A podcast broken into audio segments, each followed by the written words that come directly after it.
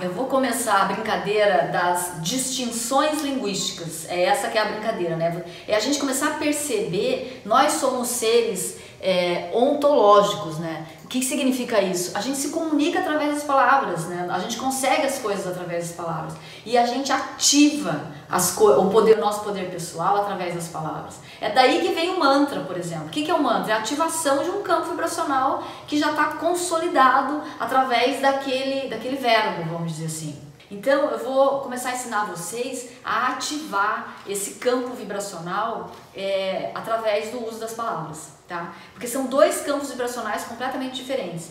Então eu vou passar para vocês nos próximos dois dias, vocês vão começar, vão ficar atentos ao uso dessa palavra, difícil e desafio. Vocês vão começar a perceber quando vocês ouvirem a palavra difícil e quando vocês se ouvirem falando a palavra difícil, prestar atenção de começar a trocar essa palavra por desafio. E na medida em que vocês ouvirem alguém falar também, é, vocês desafiam a pessoa a trocar também. E até, ao invés de dizer, troca a palavra, a pessoa chega para vocês e diz assim, nossa, mas isso é difícil, né? Aí vocês, propositalmente, vocês falam assim, realmente é desafiante.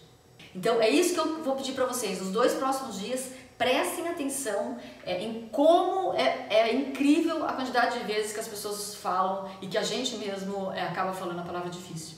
Então, a brincadeira das duas palavras dos dois próximos dias vai ser difícil e desafio.